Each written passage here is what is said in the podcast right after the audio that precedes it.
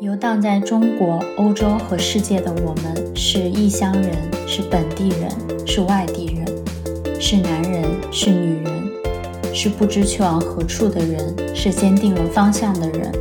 是不恐惧未知、不断前行的人，是垂头丧气、想要休息的人。我们是谁？谁是我们？我是恩恩，此刻我们和你站在一起。Hello，大家好，我是 CC。今天轮到我来开始，嗯，开始这个节目吧。因为这个今天这个话题是我想起来的，就是关于休息和放松的一个一个事儿。嗯，我想先问恩恩老师，平常你的工作学习阶段的时候有什么放松的方法？就不是指睡觉，因为睡觉是另外一件事。其实，对我的放放松方法一般就是看电影、听播客、洗澡。对我把洗澡纳为我的放松方式，然后去外面散步，和朋友聊天。啊，是我能理解，因为就是就是这种事儿，就是它能够能让你呃整个整个失去一个你平时做正事儿的时候的那种紧张状态，你不用思考，不用做一些非常复杂的、嗯、非常投入的事儿。然后其其实就像洗澡这种，就是每个人都有一个自己的爱好的所谓的放松的爱好。你像我，我这我就很多了，它不只是不只是某一件事，因为当很多事情都会给我这种感觉。比如我今天，因为昨天晚上、昨天下午开车去徐州，今天早上回来，今天下中午回来的时候其实没有，因为今天中午，嗯，家里这里下了很大的雨，我在高速上，我还是人生。第一次开高速，竟然就遇到这么大的雨，也算是人生完也人生更加完整了。你第一次开高速吗？我这次去徐州是第一次开高速，就昨天是第一次，今天是第二次。以前没有上过高速，然后你这次直接开了一个远程的。啊，很远嘛，也就两个小时吧。那高速你都开起来了，还能开到哪去啊？我觉得还挺远的。嗯。因为就是聊到驾驶这件事情嘛，嗯、我是今年暑假才拿的驾照，然后拿了驾照大概，呃，开了几次车之后上的高速，然后我们那个高速特别短，哦、我去表姐家，然后那高速就半个小时。嗯，我觉得你第一次开高速就开两个小时，而且是你自己一个人，对吧？对哈、啊，没错，还挺勇敢的。嗯，因为因为其实没有什么机会说带着谁去哪，带家里人。那我家里人回乡下，回我爷爷奶奶那儿也是很近的，没有什么机会。我就是今年，你像我也是去年夏天才拿的驾照，嗯，到了现在，到了一年以后可以自己独立独立上高速了，我就想起来去同学那玩的时候就自己去。嗯，对，也也正是因为第一次开高速，就是尤其昨天天气非常好的时候，在高速上开，就我就突然就非常喜欢那个感觉。因为这种事情对于我来说是一种放松，就虽然我是非常专心的在做开车这件事，但是我不用思考我平常工作上的事，我不用去想人际关系，我甚至说，就是在那一刻我甚至不用认识任何一个人，我只所有的社交关系对我来说没有意义，然后我可以喝一杯咖啡再放在车上。虽然虽然我我我我开起来的时候才意识到，我你在开那个车的时候，两个小时开高速的时候是几乎没有机会去喝那杯水的，我有点想多了。对，但是你开的是自动挡吗？还是手动挡？我是自动挡的。哦，如果是手动挡，也许你的精力会更加集中。对我开自动挡也没有机会，因为我是用的一个 C 五驾照，是我们国家对残疾人颁发的一种驾照。嗯、C 五驾照它的，嗯，呃，左手控制方向盘，它的右手有一个。有一个机械的操纵杆，那个操纵杆来来代替油门和刹车。哦，啊，你明白？就是它右边那个右手的那个操纵杆向前向前推是刹车，向后拉是油门。嗯，这就是 C 五驾照，为残疾人为为下肢有有损伤的残疾人制定的一个驾照。然后，好酷啊！对，这个东西开起来就跟开高达一样，你知道？就是嗯我要我需要加速的时候把那个东西往后拉，就跟飞机，你知道 抬头飞机抬头那种感觉。开开高达的感觉，嗯、然后就实际上开这个车两个手都是被绑定的。我有点天真的以为我带了一杯咖啡可以那种非常悠闲的那种感觉，实际上并不能做到。我开车中途并没有空去摸其他东西。然后我对哦，因为你的跟我我想象的不一样，因为我我见好多老司机，他们开始开车驾驶习惯就是其实是不太安全的，因为就单手扶方向盘，然后包括单手打方向盘，对我我觉得。嗯，看着很酷啦，嗯但是其实不安全。然后像你的那个驾驶，完全两只手都要占据，就更加完全没有时间去喝水了。对我很天真的，我特地去之前去买了一杯咖啡，然后结果也就中途在在服务区停下来的时候喝了喝，然后到那的时候再喝了点。对，但是嗯。为什么我喜欢开车这件事儿呢？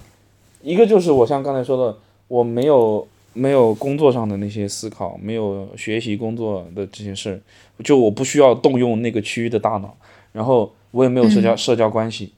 甚至这个时候是一个非常怎么说呢，非常不负责任的状态，在那一瞬间，所有事情都没有我眼前这件事重要。那就算是 谁给我发消息或者发生什么非常紧急的事情了，那也得等我下了高速再说。那是一个非常不负不负责任的状态。这个时候是很轻松的，然后我可以听点音乐，而然后开车这件事儿它也不复杂，尤其在高速上开，它很它很简便简单，你只要关注你前面的车距，然后稍微关注一下车速就好了。其他你不用做什么操作，不用不停的不用不停的停下来再启动，或者是等个红灯去看着它那个红灯的时间，这些都不需要。你只要关注前面的车距，然后大概思考一下这个，嗯、车该怎么开就可以了。对，然后它就变成了一个非常简单、非常嗯不需要动脑，然后长时间的一个只做一件事儿的事。这种事情对在我这都是放松的，这是我这两天的一个奇特体验。如果有一天你有一个机会可以去工厂流水线面上面工作，你会觉得放松吗？我觉得好像很相似。嗯也许有可能，也许有可能，我没有尝试过。但是我像我的工作，我的工作是做实验嘛，其实做实验中途有非常多的呃重复工作。你比如所有的瓶瓶罐罐，你总是要洗的，你不可能一次性的用，总是要洗的。真正做做这种相关工作的人才会明白，你真正做那种非常有趣的那种化学反应啊，或者是呃测试啊的这种这种这种很很神奇的反馈。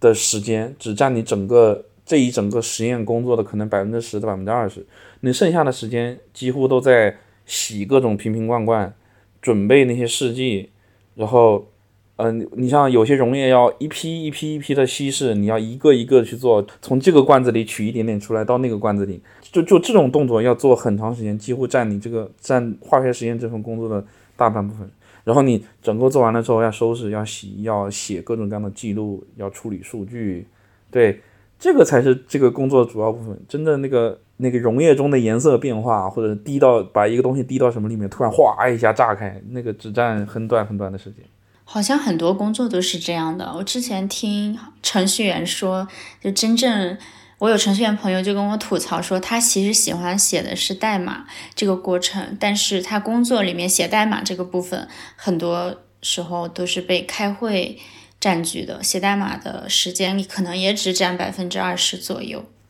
对，这个其实算是一种叫什么社会的毒打。在真正参与工作之前，我们并没有完全 get 到这件事，就真只有我真正参与工作之后，才深刻认识到，实际上工作就是以我们的个人价值来甚至回报社会也好，创造价值也好，给企业创造效益也好，就是你真正发光发热的那个时刻很短。也许也许不同的职业不一样，但是我我身边认识的人和我自己对这一点印象，这个这个这个感受很深。你真正发光发热的时间很可，是我不明白的是，为什么你在开车的时候可以呃做一件重复性的工作，然后同时感到放松？嗯，你的工作的那些枯燥的部分，在我听来也是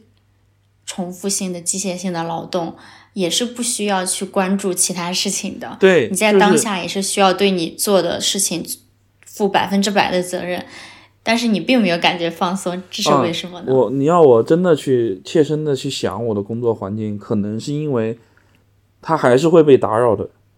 就是我虽然在做一些重复工作，但我整个人处于一个在工作状态。在工作这件事儿，就实际上你永远不可能只做你手头的事儿，尤其你像我们一个呃这个这个比较比较新生的企业，各种各样乱七八糟的杂事儿才是工作的主题。那虽然我刚才说了，我的那个我的创造的部分可能只占我实验的百分之十，但是我做化学实验这件事可能只占我工作一天八小时甚至更多的时间的一半都不到。我大部分的时间需要 处理你比如我们实验室的各种各种各种细节，这个桌子摆在哪儿，那个这个桌子摆起来平不平啊？不平的话，我该用什么地该用什么方法把它调平？然后。呃，水电气怎么走？就各种这各种乱七八糟的杂事才是工作的工作的主题。或者我可以理解，嗯，当你进入到工作的那个场所的时候，你就会自然而然的进入到工作的模式里去。然后具体你做什么，其实已经无关紧要了。做什么好像都不会让你觉得放松，对吗？对，是的。其实大方向上就是这个意思。他整个人处于工作状态，他不是一个有可能去放松的状态。就是你无法说服自己，现在是一个嗯放松的模式，是一个休息的模式。你整个人没有那个开关，那开关死活掰不到那个界嗯那个地方去，是这样。那我就明白了。嗯，所以在你开车的时候，你进入到完全一个心流的状态，这是我最近新学到的一个词——心流。好像人在进入到这个心流的时候，你的大脑是会放松的，所以你的。压力值就会下降，很很多人进入到心流的状态是这种机械性的劳动里面，比如说开车，比如说打扫家务，嗯，是的，呃，对，还比如说，嗯，可能做一些手工，比如说就折纸嘛，就是或者打毛线、打毛衣，嗯，像我的话，我觉得就还有一些人可能是会进入到。创作的模式里面去也会心流，嗯，比如说写一个东西，或者像我们录播课，对，或者跟朋友聊天的过程当中，就是你的大脑全心全意的投入到那个状态当中，这个时候你你会忘记那个事情。哦，我记我记起来的，就我之前特别喜欢的一个电影，呃，《心灵奇旅》，英文名叫《Soul》。那个电影里面就是有有这样一个情节，因为它是皮克斯的动画电影嘛，然后里面有一个，呃，有一部分动画是讲这些人他们在人世间，比如说是钢琴家，他在弹奏钢琴或者是吹呃萨克斯风的时候，突然有一瞬间他进入到了那个忘我的境界里面去，是的。然后在那个另一个维度的世界里面，他们是可以看到这些人的。就看我们活在平常的人世间嘛，我们说我们的肉体是在这个部分的。但当我比如说我特别喜欢唱歌，然后在唱歌的时候。我有一瞬间达到了一个忘我的境界，然后我的这个精神形象就会出现在另外一个世界的维度里面，那个维度的人可以看到我，而 而且就是有一点可爱的是，那个维度的人如果想要破坏我的那个忘我的状态的话，他可以点一下我的泡泡，然后那个泡泡破了，我就回到了人世间，然后就会出现我们，比如说偶尔在台上讲一个事情，讲的慷慨激昂、非常流利的时候。然后突然一下子你忘词了，在那个电影里，就是有可能在另一个维度的世界里，有一个人破坏了你的泡泡。啊，说这个这个这个角度的理解，我倒是没听过，但是很有意思，因为它实际上和我的切身体验是相符的。然后你说的这件事，就让我想到了两件事，一个是呃读书，就实际上我会嗯嗯挺挺经常的在读书中遇到这种情况。这就是为什么我如此之喜爱读侦探小说，哼，尤其我在读我我还我现在依然记得我应该是大学的时候，大学的时候读侦探小说，读阿加莎的有一本叫《五只小猪》，又叫《啤酒谋杀案》那本书，就是我如此之喜欢那本书，就是因为我当时读这本书，大学的时候那时候还在还还是在上课，虽然这不太好，我在上课的时候拿了一个 Kindle，因为因为 Kindle 不发光，它特别适合在上课用。老师并不能发现你在读一个电子产品，对，然后上课上课的时候看，我我这个小说看到大概中后期的一个地方的时候，我完全进入那进入那种状态，我整个教室里面其他的所有人，同学、老师、黑板什么都不见了，就我眼睛虽然盯的是那上那个上面的字，但是我能感觉到我身处那个小说的当时那个场景是一个是一个类似法庭的场景，就是几个人围在一起讲那个事情的一个场景，我就感觉我坐在那个房间的角落里，在听着他们说。首先就是阿加莎这个人，他写的就是这么的好，其次就是有的有些时候呢，你过于投入、过于忘我，进入了这种状态，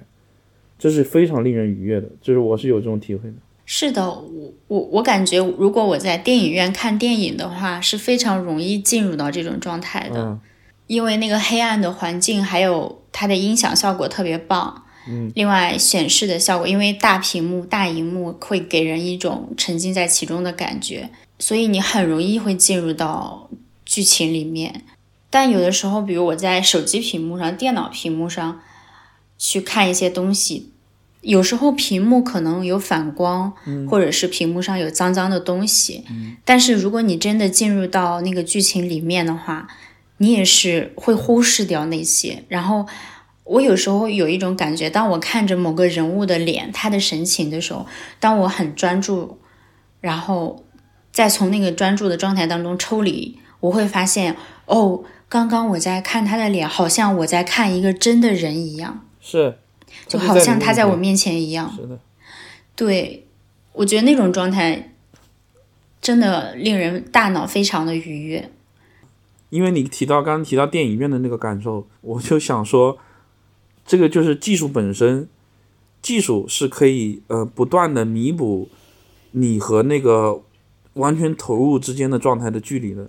你一个很很棒的电影院 IMAX 的大屏幕啊，一个顶级的音响效果，做一些嗯把电影放上去放的时候，或者 3D 或者是什么，你的投入的可能性就会提升，嗯，投投入的可能性就会提升。他人做的越来越精细，然后整个剧情你会进入当中，你是那一个剧情里的一部分。然后真真正正你要我说一些。妄言说一些，就是说一些比较夸张的话。我个人认为，真真正正在往这个角度在延伸的一张一一个项目，就是电子游戏。哎啊，这个我知道。终究我要说这个这件事了。我记得我看一个电影叫《Her》，它那个电影是好几年前看的了。那个时候的技术还没有发展到如今的地步，人工智能还是一个非常前沿的科学领域。还没有渗透到普通人的现实生活当中去的时候，我看那个电影，其中有一个场景讲的就是那个男主人公他很孤独嘛。那个电影有一部分场景还是在上海拍的，然后就上海那个灰蒙蒙的天，嗯，高楼大厦，然后男主人公就经常一个人戴着耳机穿梭在人群当中，但他一直很孤独。他回到家之后就会打那个电子游戏，然后呢？当时让我觉得那个游戏非常有趣，就是那个里面的小人可以跟他一起跑，就是现在好像已经有游戏能够做到这种地步的吧？我不知道是有的。然后那个小人可以跟他对话，而且那个剧情是连续的，好像那个游戏是专门为他定制的一样。啊，当时我我我就觉得天哪，就是好有趣啊！嗯，啊，这其实可能是整个世界的这个前赴后继的。游戏制作制作者们很想目标努努力的一个方向，因为我算是玩过很多很多游戏的人了，我自认为是一个很资深的玩家。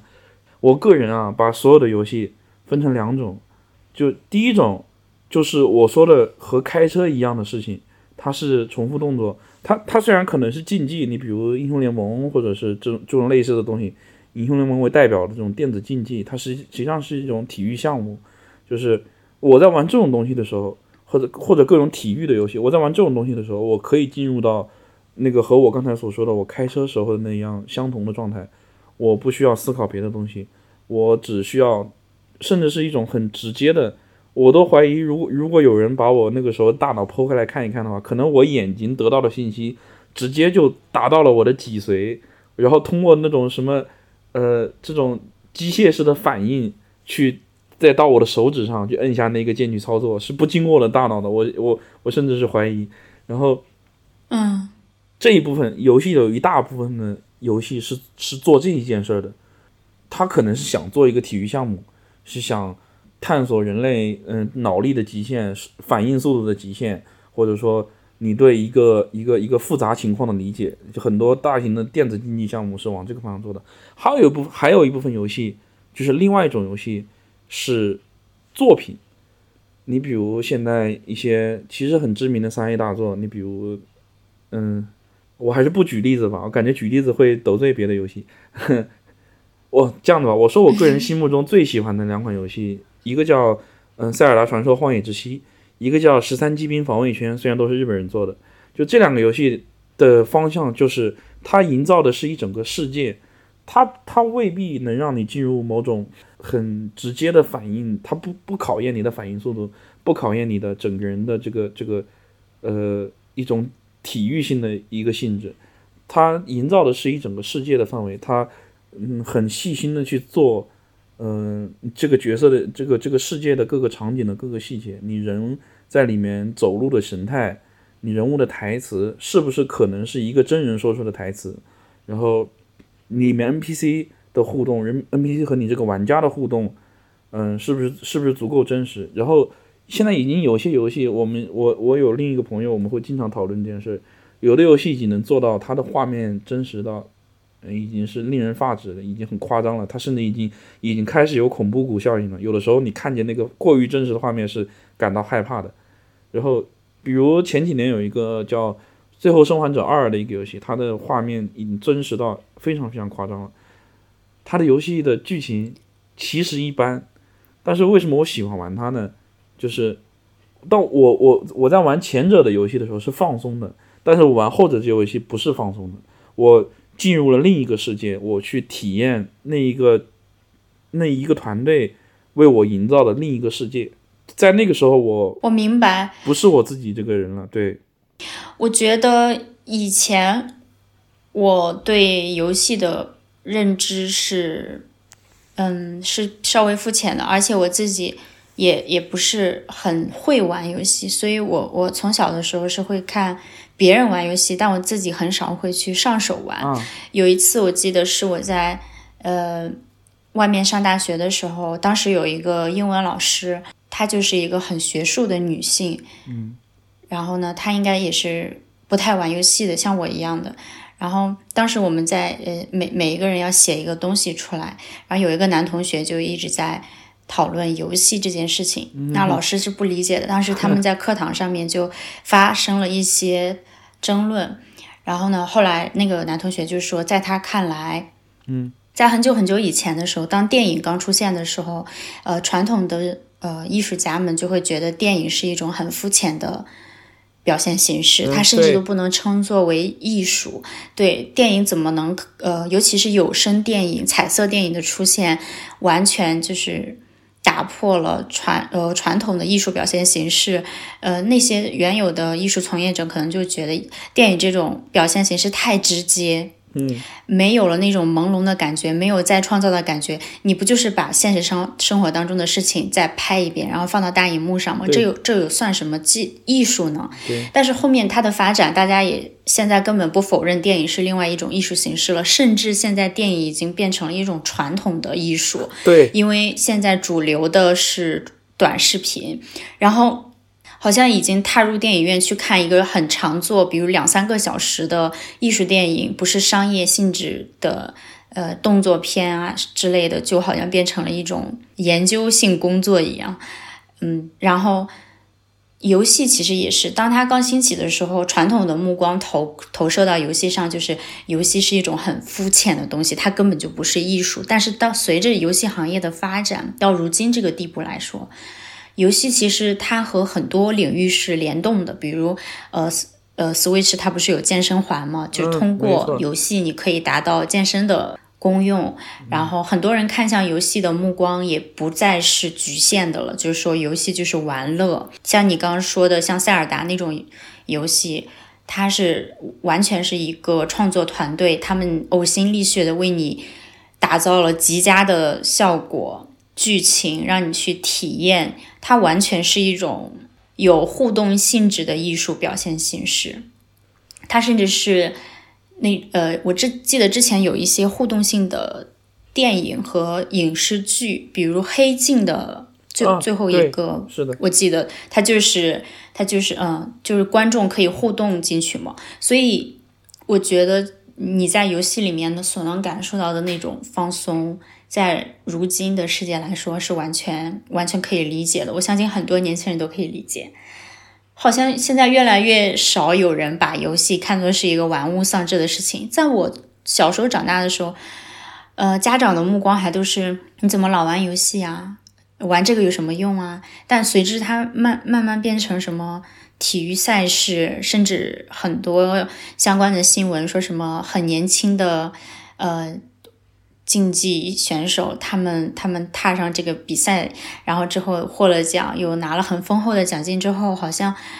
我觉得好像金钱真的是衡量现实世界的一个很重要的标准。就你有没有价值，是看你能不能为之。就是赢得一些物质奖励的时候，好像真的他在现实生活中得到存在感了。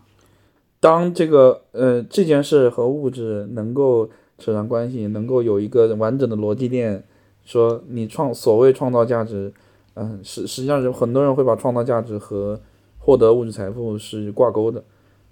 大部分社大部分社会的舆论面对这种事的时候也是这么想，这个我不否认，而且我甚至认为，你比如。世界上卖的最好的游戏是一款叫《王者荣耀》的东西，就是我甚至不认为，就是大家不要有什么游戏的鄙视链。哼 我我我甚至认为世界上所有游戏都应该学一学《王者荣耀》。你同时做出了一个好的作品，一个艺术性极佳的作品，和你这个作品卖不卖、卖不卖的多好，不是那么冲突的。我想跟你讨论一下。你在这些休息的过程当中，尤其是有一些有玩乐性质的休息中，你会感受到一些愧疚感吗？比如说啊，我好像这个时间用来做别的有意义的事情的话，我的收获会更多。哦，那不会啊。首先，休息这件事嘛，你比如我如果是你像刚才你举的例子，打扫卫生，或者说那个呃织毛衣这种重复工作。好像并不会，我难以想象这种事会产生愧疚感，这好像是一个非常正常的事情。但是如果是游戏的话，我是这么理解的：前者，我我玩前者这种游戏的时候，它是体育竞技嘛，它对我来说是放松，这个事情对我来说价值非常之高。我很难以去接受我保持一个工作的模式，就是保持一个早上起来就去工作，进入我那个工作状态，开关拨到那个阶段，然后晚上下班之后开关又拨回来。回家就立即睡觉，我非常不能接受这件事。我一定要有中间那么几个小时是放松的，是做一些我自认为放松的事情的。这个事情对我来说很有价值，是为第二天充电的。然后，如果是第二种那种游戏的话，它是一个作品呀。那你比如《塞尔达传说：荒野之息》，我可能玩下来几十个小时、一百多个小时。那假设你去读一本书，可能也要花几个小时。我读个五三五十本书，嗯，我甚至。这是一件非常赚的事儿，比如读书，我可能用了几个小时、一个下午或者几天的时间，读完了别人一生呕心沥血做出来的东西，我可能经历了他这一生的精华，我不用，我甚至不用足不出户，我甚至不用付出什么太多的东西，我就能做完这一切，我甚至为此窃喜，我更不会愧疚了。然后游戏作品也是一样的，我玩一个玩一个。那种宏大的、非常完美的一个一个大的作品的时候，我可能几十个小时下来，我体验的是那人家一个团队花了几年的功夫，花了多少多少钱做出来的一个东西，我就就我就坐在家里，呃，可能花了一点钱，可可能花了这么点点时间，我就把它体验完整了。现代社会，这个随着科技发展，有一个最重最重要，在我看来最重要的一个一个变化之一就是。我的我们的时间的利用效率在不断的提升。你可能放在二十年前，嗯，没有游戏这种事的时候，我呆坐一下午，我一下午也就过去了。那我现在我一下午可能我可以玩一个作品，我可以看几本书，我可以去看个电影，或者是怎么样。我这一下午所经历的事情和，就是它是远远超出这个时间的，这是一件很赚的事，在我看来。因为我一直很懊恼，哼，这个话说的有点大。我一直很懊恼，我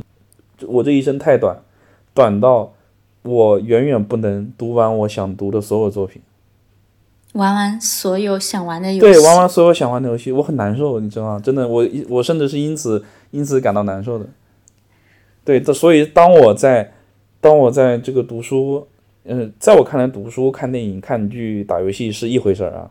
当我在做这些事情的时候，我在疯狂的想弥补我我刚才所说的那种不满足，我对我这一生短暂的不满足，我在疯狂的弥补这件事。对我根本不会有，我不会有任何愧疚感，我甚至觉得我一生太短。你说的这个心态我也能理解，但我觉得我很多时候。呃，游离在这种心态和另外一种心态之中。我另外一种心态，我想给你讲一个我朋友的故事。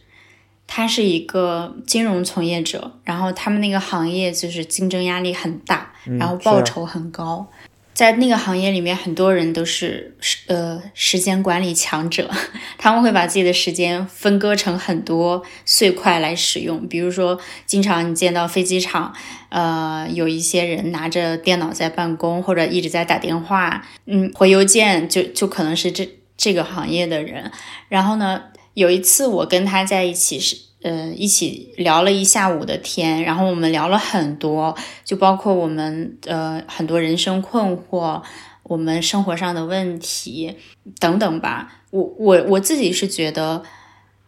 那那场聊天对我来说意味特别深远的。我更了解他了，然后我也更明白，通过讲话，我更明白我自己想要的是什么。正当我觉得我很满足，我我期待中他也会觉得满足的时候，他却跟我说：“天哪，我觉得我这一下午又什么都没干，好浪费生命。”于是他又陷入了焦虑。然后我就跟他说：“天哪，怎么你怎么能这样想呢？你要觉得，呃，这个这一下午你是用来和朋友待在一起了，然后呢，你因为和朋友待在一起会让你觉得放松。”让你更明白他自己。其实他也觉得那场谈话很有意义，但是他因为他只谈话了，并没有创造任何物质收益，或者是没有对他的工作成长有帮助。比如说，他没有用这个时间来学一个技术，学一套工具的使用，对他没有这些实质性的输入，只有一些精神性、精神性的交流，他会觉得。没有没有产出，他觉得没有意义，所以这个让他非常焦虑。然后他说，那个他的这种思维模式并不是在针对我，而是说他平常自己哪怕一个人待在家里的时候，哪怕他是就好好的泡了一个澡，比如说他泡了半个小时的澡，然后前期准备工作是半个小时，后面又要收拾半个小时，那么这个时间他就觉得完全浪费了。他在泡澡的时候，他可能就会焦虑，我的这个时间为什么没有充分的利用起来？然后当他跟我讲完这些之后，他真的深深的也引起了我的焦虑。对，然后我我就跟他分享我的经验，说你可以把这一部分的事情，比如泡澡，比如去做你喜欢的东西，或者和朋友待在一起，把这个事情都归结为，呃，self care，就是自我关怀的一部分。人肯定不是机器，就算是机器，也不可能二十四小时乘以七无间歇的去运转的。你肯定需要维护的。你就把自己想象成一个高效的机器，然后在你高效工作的其余时间，你都要去维护好它，包括你的身体健康问题，对吧？因为我们都还小，可能还没有显示出健康问题，其实它已经显示出了很严重的颈椎问题了。但是，但是他他。他哪怕去看颈椎病的时候，哪怕去做牵引和按摩的时候，他都觉得我没有在工作，我在浪费这一部分生命。然后我就告诉他，你把它归为 self care，你把它合理化，成为你维护你自己的一个非常必要的措施。这样的话，你会减少一些愧疚感，你才能更好的去休息，之后你才能更好的工作。我我讲出去了，但是我我觉得他还应该很难听进去。然后我就。想一想我自己的话，其实我也很难完全像做到你那种。我问你，你会在休息的时候感到痛苦、感到愧疚吗？你完全就不会。你给我的反馈的态度就是你很享受，而且你觉得非常值得。我也没有做到你这种心态，当然我也没有像他那样长时间的处于焦虑之中。我就处于两两个状态当中的游离状态。我会觉得有时候我觉得我做这个事情很好的照顾了我自己，我为我自己感到满足，然后我也会因为自己去做了这件事情而没有感到愧疚，所以对自己很满意。但有有时候呢，就当尤其当我状态不佳的时候，我会觉得，比如这个周末，我为什么没有去复习一下我学的课？就人真的是很复杂的，我我既会为我自己休息了感到快乐满足，又会为我自己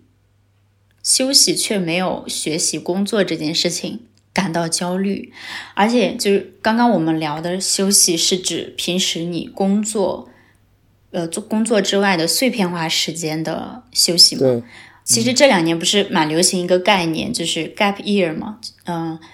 在你上大学或者是大学毕业之后，有一段时间，呃，去休息一下，对，间间隔年，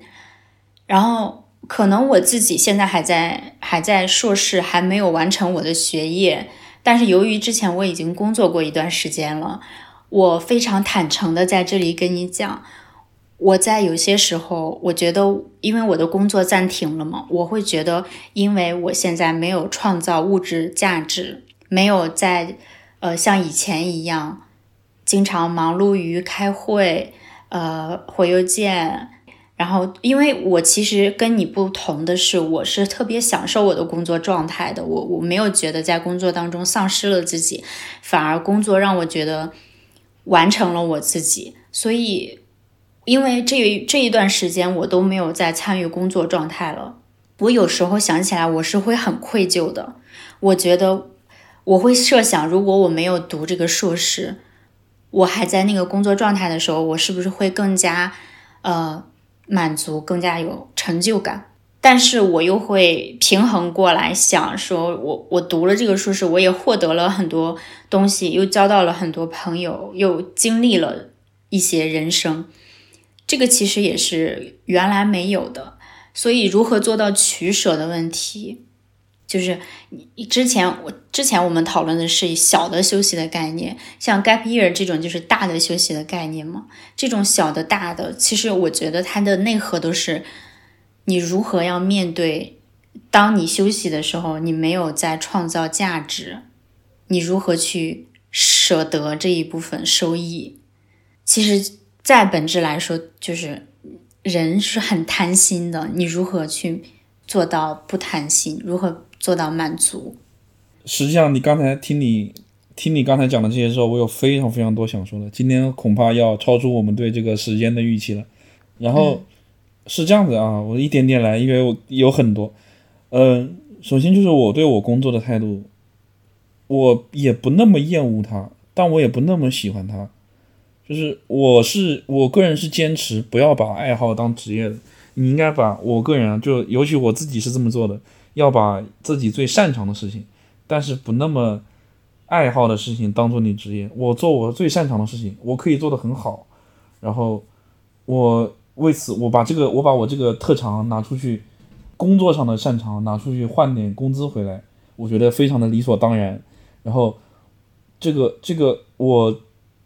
我拿到的钱，我获得的物质财富的这个衡量指标。不会破坏我对我工作本身的那个喜悦，不会不破坏它的美感。如果它有美感的话，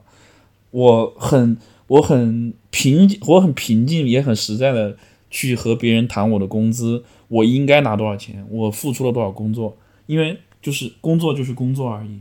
在在我看来是这样。第二个，对于这个 gap year 或者说你的这个长段的休息时间的一个理解，就是我甚至想因此反问一件事：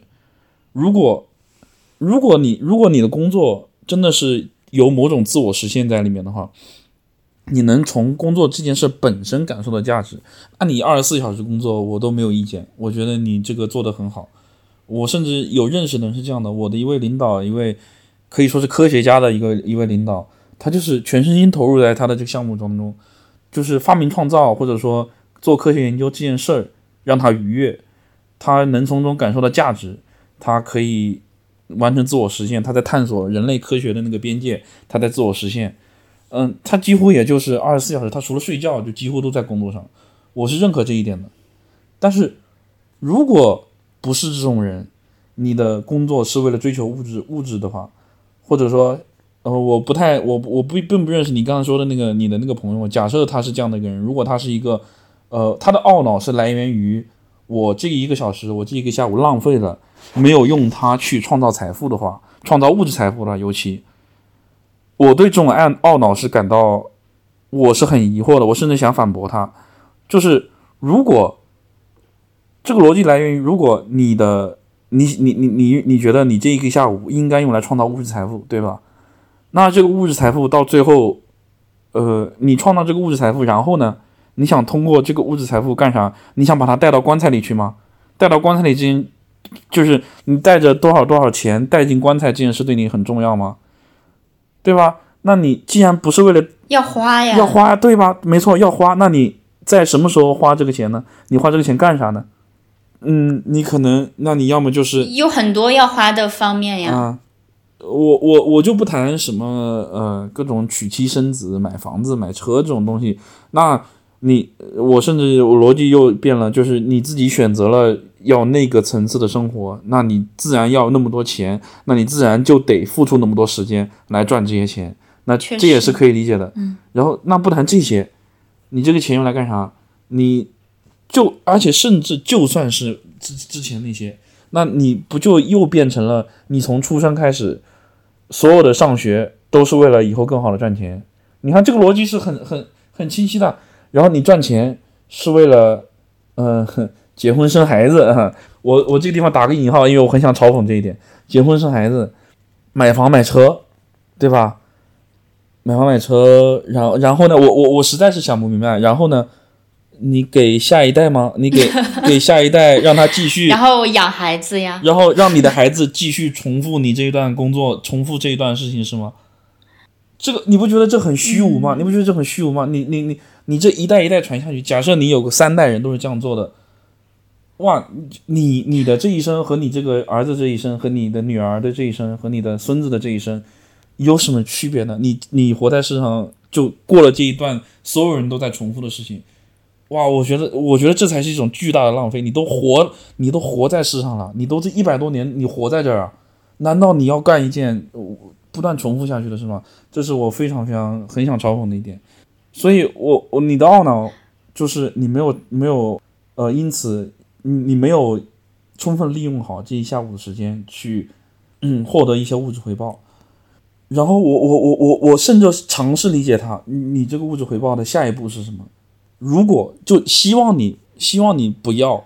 有那么任何一丁点希望通过这个物质条件提升你自己精神世界的想法，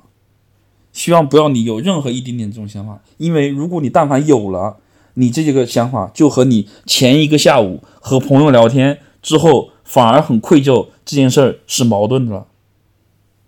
你能明白我的意思吗？你但凡哪一天想着我赚了这么多钱。Of course，我明白你的。意思。对，我明白你的。意思，因为我是处于两种状态中间的人。就我完，我不是完全是他，也不完全是你这种状态，所以我明白两者。呃，我我在听你刚刚的一些陈述的时候，我很明白你的意思。就是，难道我们追求物质财富，就是为了变成物质的奴隶，然后实现这种反反复复、反反复复的人生吗？嗯，就如果你选择了某一个。水平的生活，然后你就要为之去付出更多的时间，去赚取那个那个水平所需要的财富，这是你选的，然后那就是你的后果，你要去作为成年人去承担那个后果。对，可是人人是很复杂的，我觉得如果能真正的做到某一个状态，然后不再去想其他的人，是很幸福的，因为他的就是等于说他追求的东西。和他现在做到的是一致的，就是所谓的中国老话叫知行合一嘛。嗯，是。或者说一个人的处事哲学，就形而上的这个东西，和他真实生活当中的状态是和谐统一的，那么他一定是自洽的。所以像你，我觉得就应该是个自洽的人，所以你才能够安心的去享受你的休息时间，而且你不会为之。感到愧疚，你也不会去追求过多的物质财富，但是有那么很多人，嗯，我觉得我也是其中之一。我可以理解你这种状态，并且在某些时候我也是这种状态。嗯，但是在另外的一些状态里，我还是在那些世俗的枷锁里面。我虽然已经很努力的去跳脱出世俗的枷锁，我我都意识到这一点了。我也看过很多书，嗯，而且我也深深的认同其中的一些观念，但我就是没有办法完全的做到是，像我理想当中那种生活状态。我觉得这是痛苦的一部分来源。嗯，是的，没错。但是你也不得不否认，正正是因为有像我那个和我聊天一下午感到愧疚的朋友，他创造了物质财富，嗯，也许他的家人就能够享受更好的医疗教育资源，啊，那确这，也许就能为别人创来创造来快乐。比如说，我觉得反思我，我也是因为之前工作积累了一些财富，所以才能够让我实现我的一些人生选择。嗯所以这一整个就是一个妥协和取舍的问题。如对，如果我真的是一个非常淡泊名利、不太在乎金钱取得的人，我也许没有办法去做一个相对来说比较自由的人，因为在这个世界里面，钱是一部分底气。没错，何止一部分，那是非常非常多的底气。对，当然也有你从小到大父母给你的被爱的安全感呀，还有你从小自信心的养成，这些全部都是。但是如果说一个最简单、最直接的，就是一定的物质财富积累是你的存活在世的一个自信心、一个价值感的来源，而且也是实现很多事情的基础。如果如果没有这些，很多人生选择都是做不了的。没错，对，所以我我整个来说呢，我觉得可能很多人都要在相似的挣扎当中，痛苦一阵子，快乐一阵子。嗯，是，对，对于休息是这样，可能对于很多其他事情也是这样子。人很难很难去做到。OK，我现在就要这么多了，我满足了。嗯，从此以后，我再也不为我没有拥有的东西痛苦了，再也不会这个这个几乎不太可能做到。是的，对人性不是这样嗯的。我因为我这些年观察我自己得出的感受就是，人是很复杂的。我想说的是，嗯、我也喜欢钱，我也喜欢物质，我我我，不然我为啥工作呢？我我也一定需要一部分的物质条件，需要一定程度的物质条件，满足我想要的别的这些东西。我想打游戏，那这都是很花钱的。我想吃好吃的，我想到处跑一跑，都是很花钱的。而且我也，我几乎无时无刻都嗯没在想这件事，就是世界上一定有无数比我穷的人，比我富的人。我，嗯，我不可能不劳而获的坐在那儿获得我现在这一切，就是所以你一定会找到，一定其实在这之上的话，你多么努力工作和你多么的用功看书，多么的享受自己的这个时间，在这之上还有一层就是你该如何去找到你的那个点，你希望你的人生，你这八十年到一百年，这这这多少多少天，你可能三万多天，嗯。的时间，三万多天乘二十四小时，我也算不过来了。你的这么多时间，你花多长时间在你的工作上去获得这个物质条件？你这个物质条件，你这个物质的这个东西的，你想获得它的原因多种多样，都是可以理解的。你无论你是就是想赚钱也好，无论你这个嗯想或过上一个多好的生活，无论你想体验什么样的生活，或者说呃给你的身边的人、你的家人们。嗯，带来多好的物质条件，因此你想去追寻物质，这是完全可以理解的，我很同意。但是我想反对的就是，你因此而而完全抛弃了另外一另另外一个这这这个选择轴上的另外一端，你完全抛弃它，你你舍弃了所有，你觉得你甚至开始觉得和朋友聊天都是令你愧疚的了，就是那说明我我想反驳的就是他很有可能就没有考虑这件事，他没有去。试图找到某种平衡，找到自己应该是怎么样活着，它甚至是代表了某种你应该怎么活着的一个一个状态。所以我我我也许我现在找到了我自己，呃，这这个这条时间轴，这条不能说时间轴，左边是物质，右边是你的其他东西，这条轴上的这个点，我好像找到它了，我因此因此显得我很自洽，我能嗯哼非常享受我自己的生活，所以，我我我我想说的就是，我很希望各位，我尤其希望我的朋友们能找到自己在这个物质条件和你的无论是休息也好，无论是你的精神世界也好。中间的那一个点，然后你在这，你在这个位置上好好的享受你的人生。